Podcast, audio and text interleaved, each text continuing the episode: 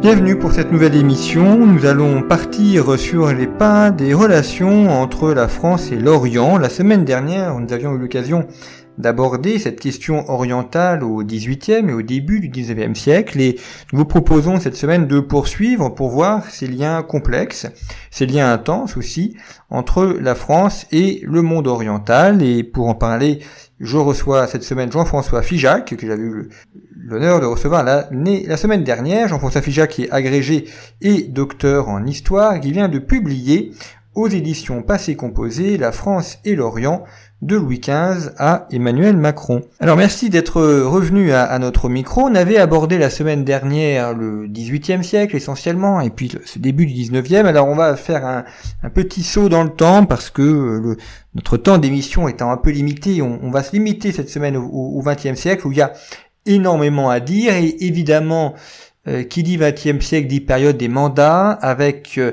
la présence française en Syrie et au Liban. Alors c'est une présence qui n'est pas nouvelle, qui avait déjà commencé quelques années auparavant, mais on voit que là il y a un, grand rêve qui s'ouvre pour la France, grand rêve que on voit encore d'ailleurs aujourd'hui à travers la question libanaise, où il y a, un sentimentalisme, il y a une, une union euh, particulière qui se joue entre les deux pays. Oui, euh, le, lien très fort qu'il y a entre la France et le Liban, alors remonte avant euh, la période des mandats, hein, dès, le 19e siècle, mais le, mandat correspond vraiment à un moment euh, essentiel dans, dans, ce rapport entre la France et le Liban. alors le, mandat, le, mandat français, hein, il s'inscrit hein, dans le contexte de la fin de la Première Guerre mondiale, le démantèlement de l'Empire ottoman au traité de Sèvres, euh, lors de la conférence de San Remo en 1920, les Français et les Britanniques se partagent euh, ce qui était euh, les provinces arabes de l'Empire ottoman. Et les Français récupèrent alors la Syrie et le Liban.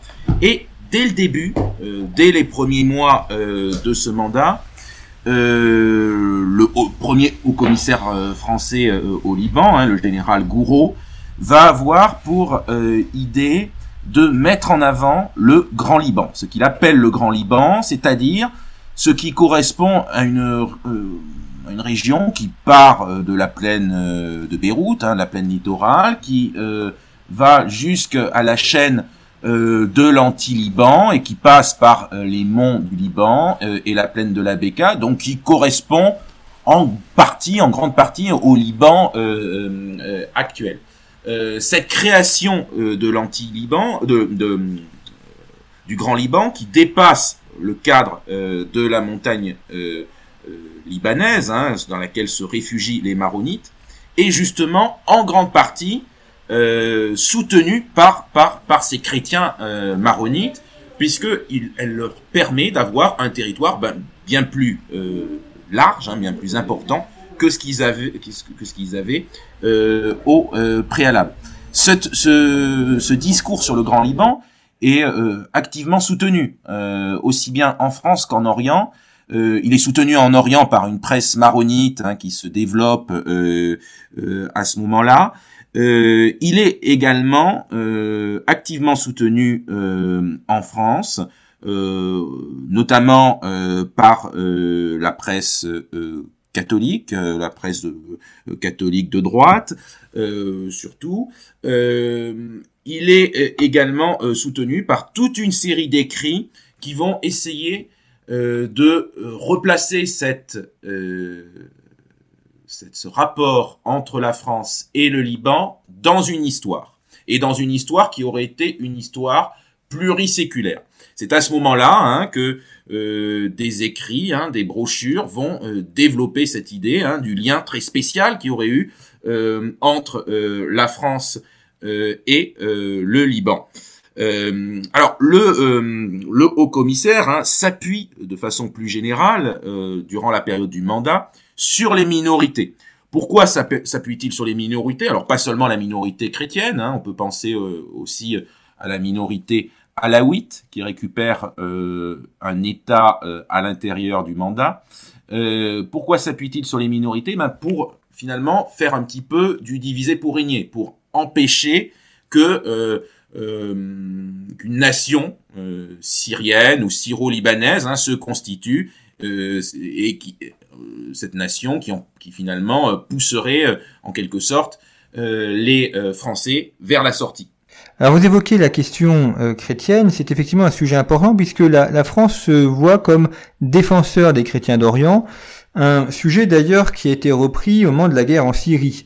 Et euh, là, c'est aussi la notion de chrétiens d'Orient, hein, qui est d'ailleurs une notion assez ambiguë parce que euh, on a l'impression qu'on les on les transforme parfois en une sorte de réserve d'Indiens.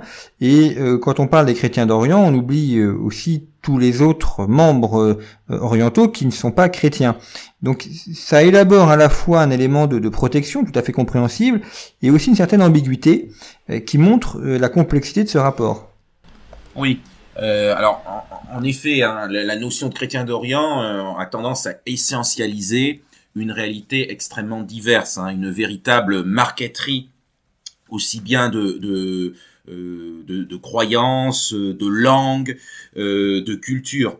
Euh, en fait, il y a énormément de différences entre d'un côté les Coptes égyptiens et de l'autre les Assyriens ou les Chaldéens, vous voyez, en, Irak, au nord de l'Irak et en Iran.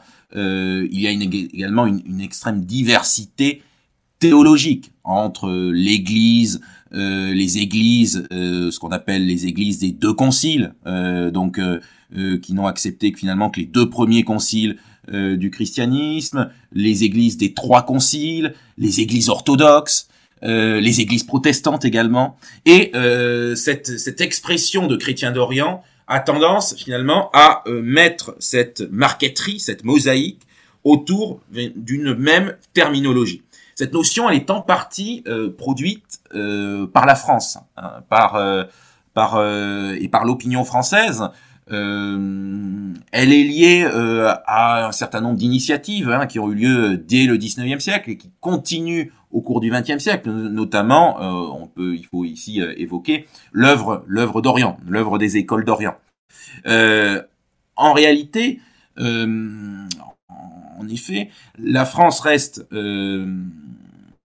principalement, alors défend en, partie, donc euh, défend, en euh, défend, défend les chrétiens d'Orient, mais sans voir finalement les, les diversités, les intrications euh, culturelles qu'il peut y avoir derrière. Surtout, le, la politique de la France, si elle y a une continuité, bon, l'un des enjeux de mon livre, c'est de montrer finalement qu'il n'y a pas forcément de continuité, de cohérence sur la longue durée. Mais la continuité qu'on peut voir, euh, c'est euh, sur la politique libanaise, où en effet il y a une relative continuité depuis le 19e siècle hein, jusqu'à euh, même jusqu'à aujourd'hui, même si on peut parler, peut-être qu'on aura l'occasion d'y revenir, pro, peut-être d'une progress, d'un progressif déclin de l'influence française au Liban. ailleurs, c'est beaucoup plus beaucoup plus disparate comme politique. Ça dépend beaucoup de la conjoncture. En Égypte, très clairement, il y a un soutien euh, à la population euh, copte euh, d'un point de vue scolaire. Hein. Il y a une politique de, France, de francophonie à destination des coptes hein, qui, qui, existe depuis le 19e siècle, mais qui a tendance à progressivement être déclinée en raison de la concurrence euh, anglo-saxonne sur ce terrain-là à partir euh, du XXe siècle.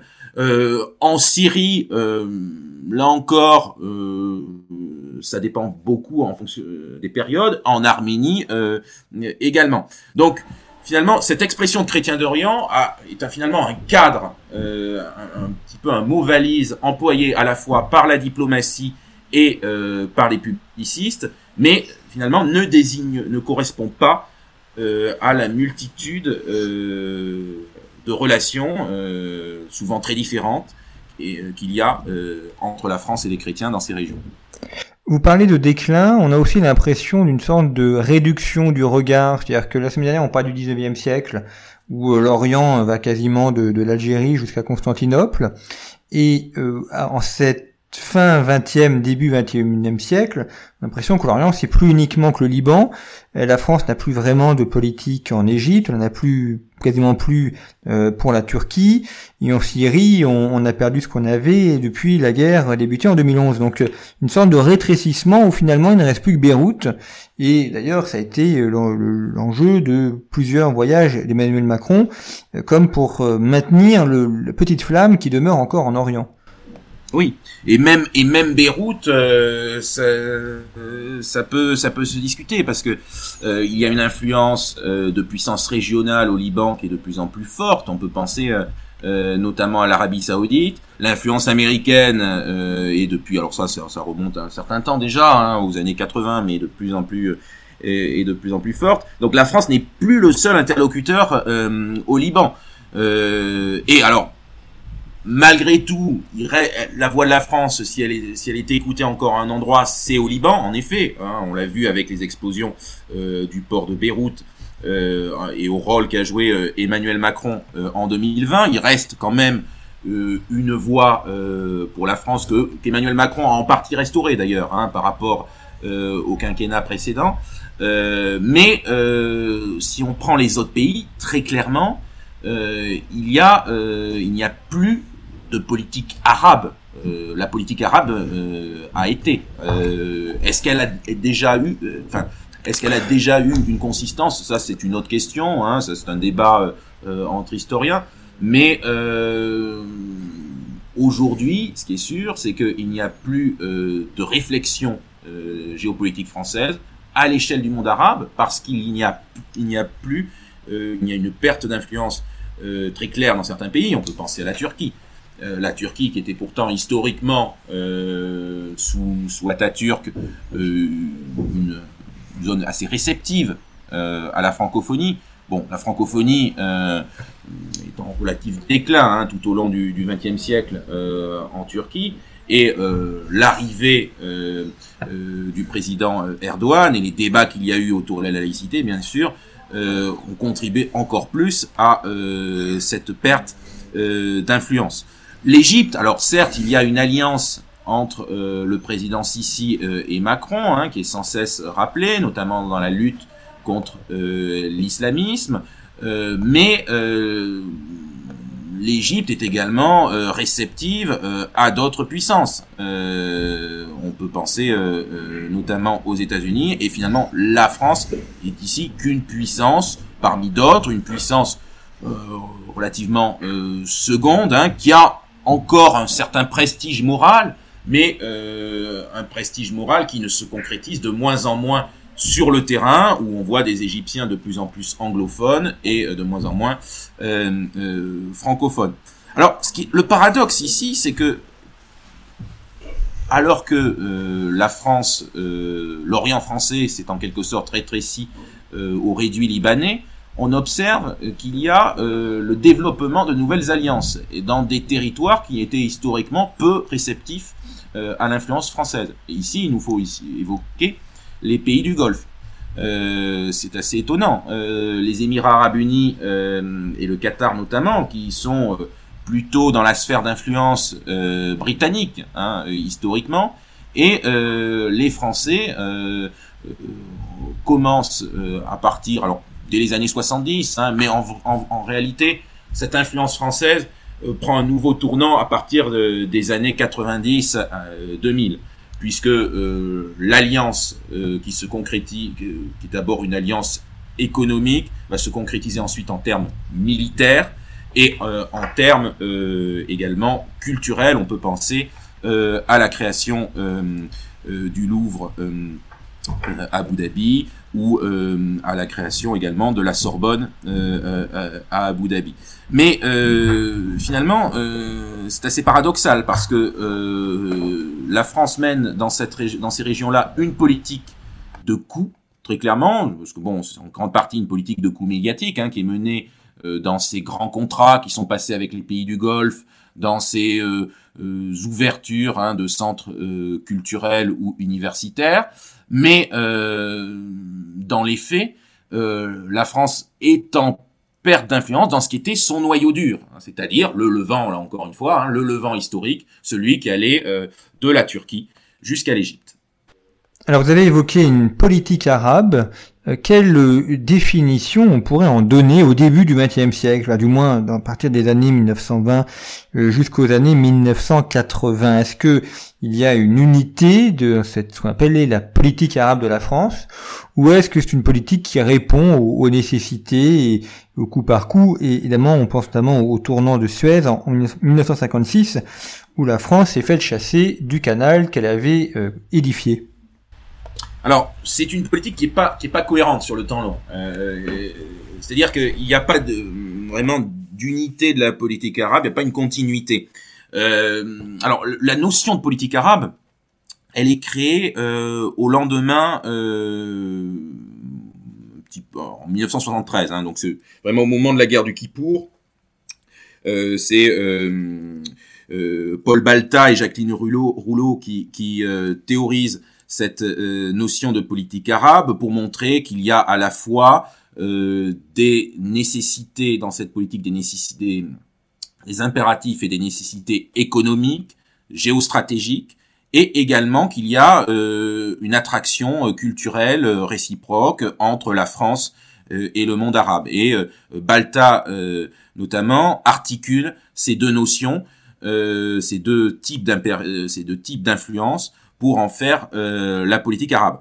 Mais euh, si euh, l'on voit un petit peu dans le détail, auparavant, vous avez parlé de l'expédition de Suez. L'expédition de Suez en 1956, justement, est contraire à l'expression du nationalisme arabe. Elle se fait en alliance avec Israël et les Britanniques hein, contre Nasser, hein, qui euh, cherchait, à nationaliser euh, le canal de Suez.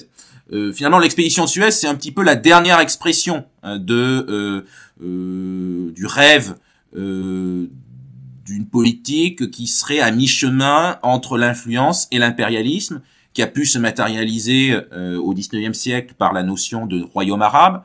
Et finalement c'est la queue de comète de ce rêve de ce rêve-là. Euh, avec donc l'échec de l'expédition de Suez, avec aussi la décolonisation, euh, les décolonisations, euh, les accords d'Évian en 1962, la France, qui est alors relativement en froid avec les pays arabes, retrouve une, une alliance, hein, une normalise ses alliances avec les pays du monde arabe. Mais cette, cette normalisation est assez progressive hein, sous De Gaulle. Euh, elle se fait euh, vraiment dans le temps, notamment dans le cas égyptien. Hein, il faut attendre 1965 et euh, la visite du vice-président égyptien, le, général Amer, pour avoir réellement le retour hein, d'une alliance entre la France et l'Égypte nassérienne.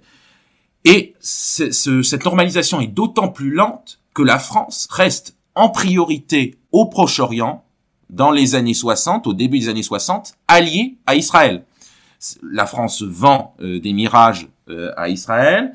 La France euh, conseille du point de vue de techniquement et militairement l'état-major israélien, et ce jusque jusqu'en 1967, jusqu'à la guerre des six jours, hein, euh, où là, euh, très clairement, le vrai basculement, il a lieu à ce moment-là. La prise de position de De Gaulle, hein, dans sa fameuse allocution euh, de novembre 67, puis auparavant l'embargo qui est fait avant le début de la guerre euh, sur les armes en, à destination d'Israël, c'est réellement le tournant. Et c'est à ce moment-là qu'on pourra réellement parler de politique arabe, c'est-à-dire d'une politique qui cherche à, à la fois euh, à euh, prendre en compte les aspirations euh, du monde arabe et à bâtir hein, une certaine aura, un certain prestige de la France dans ce monde arabe.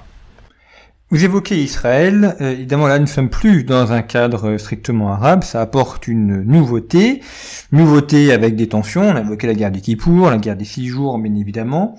Comment est-ce que la, France se positionne, sachant que la France a été un pays qui a euh, très fortement soutenu la création d'Israël en 1948, alors même d'ailleurs que les États-Unis y étaient plutôt défavorables, et ensuite il y a eu des relations un peu compliquées avec une prise de position plutôt en faveur des Palestiniens à partir des années 1980.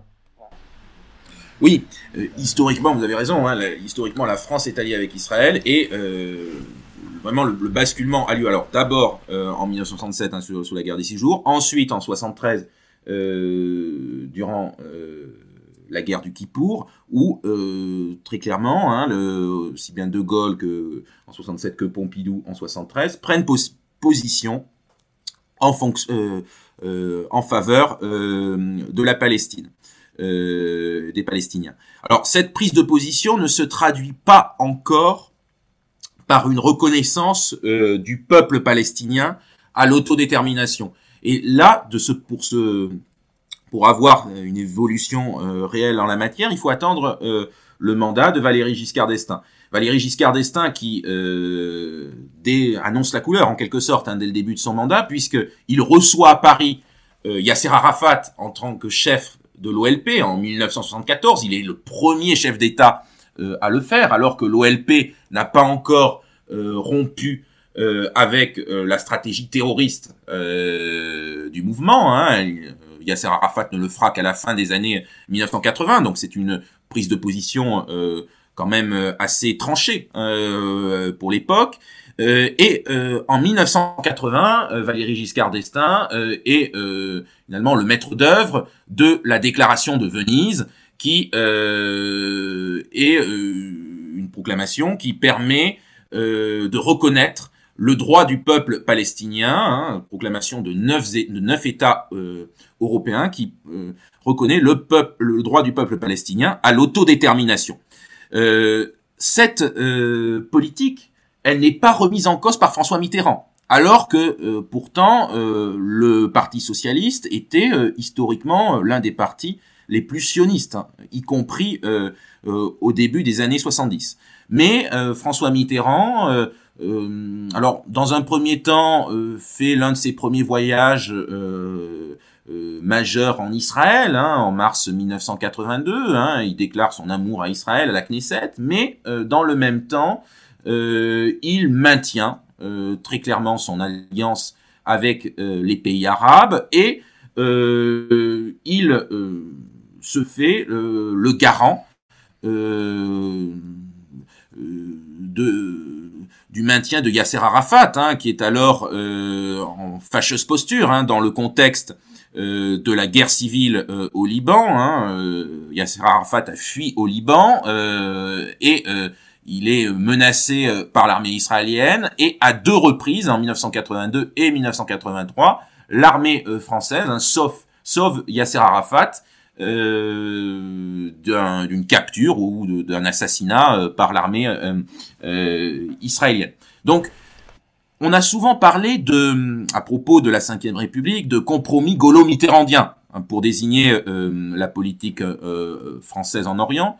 Alors c'est pas tout à fait exact parce que sur certains points, Mitterrand, François Mitterrand euh, fait des évolutions majeures euh, par rapport à la politique de De Gaulle. On peut penser notamment à la guerre du Golfe, mais euh, sur ce plan de euh, du conflit israélo-palestinien, il y a une relative constance euh, une constance qui n'a pas été ensuite démentie par la suite, hein, y compris sous Nicolas Sarkozy. On a souvent dit que Nicolas Sarkozy euh, le plus sioniste des présidents de la Ve République. En fait, non. Euh, très clairement, il y a euh, toujours cette même volonté, à la fois de permettre à Israël de vivre à l'intérieur de frontières qui sont reconnues par les pays arabes, et également la volonté d'une création d'un État palestinien à côté d'Israël. Alors dans les quelques minutes qui nous restent, Jean-François Fijal, je voulais très rapidement aborder la question de la guerre en Irak parce que 2003, ça a été, euh, ça a été un moment de, gloire de la diplomatie française. On se souvient du discours de Dominique de Villepin à l'Assemblée nationale et puis Jacques Chirac qui s'oppose à la guerre.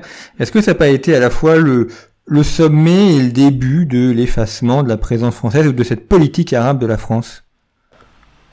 Alors, c'est vrai que 2003, c'est paradoxal parce que... Euh d'un côté, c'est vrai que c'est peut-être l'un des grands faits d'armes de, la présidence de Jacques Chirac, hein, en, tout cas en matière de politique étrangère. Hein, c'est vraiment un marqueur important, un marqueur d'ailleurs qui, ce qui est très étonnant, c'est qu'à l'époque ça fait plutôt consensus, euh, mais vraiment quelles que soient les classes politiques, hein, de ça va euh, de Jean-Marie Le Pen jusqu'aux communistes, euh, il y a un relatif consensus avec à cette opposition euh, à la guerre euh, euh, en Irak.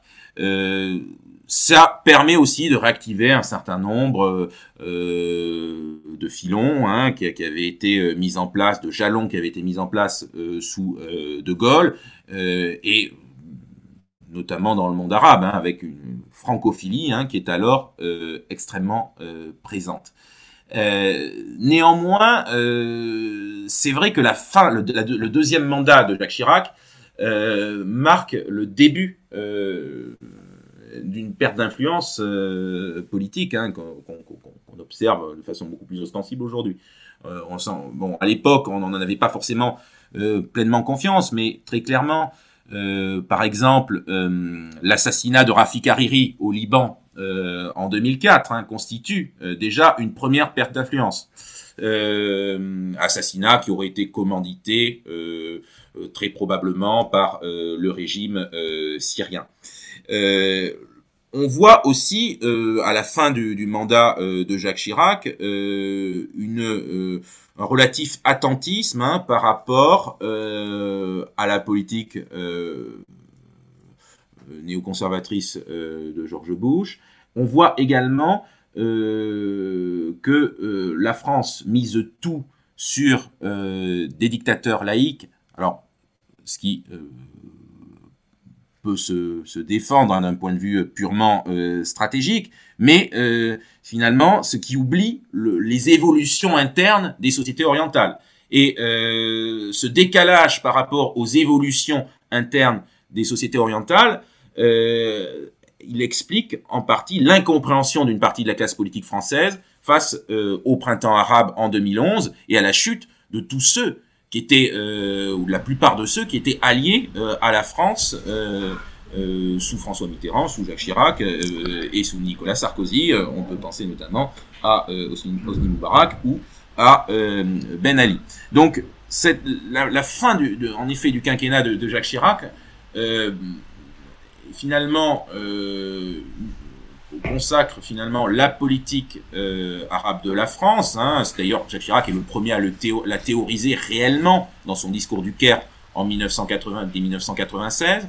Mais euh, dans le même temps, cette politique arabe tourne un petit peu à vide et ne tient pas compte des, euh, de l'éclatement, des tensions qui ont lieu euh, alors dans le monde arabe, face des tensions à la fois sociales, des tensions politiques avec euh, des revendications de plus en plus euh, de population pour plus de liberté et aussi les tensions religieuses euh, avec la montée d'un islamisme radical. Merci beaucoup Jean-François Fijac d'être venu à notre micro. Je rappelle le titre de votre ouvrage La France et l'Orient de Louis XV à Emmanuel Macron qui est paru chez Passé Composé où il y a toujours d'excellentes publications historiques. Merci pour votre fidélité. À très bientôt.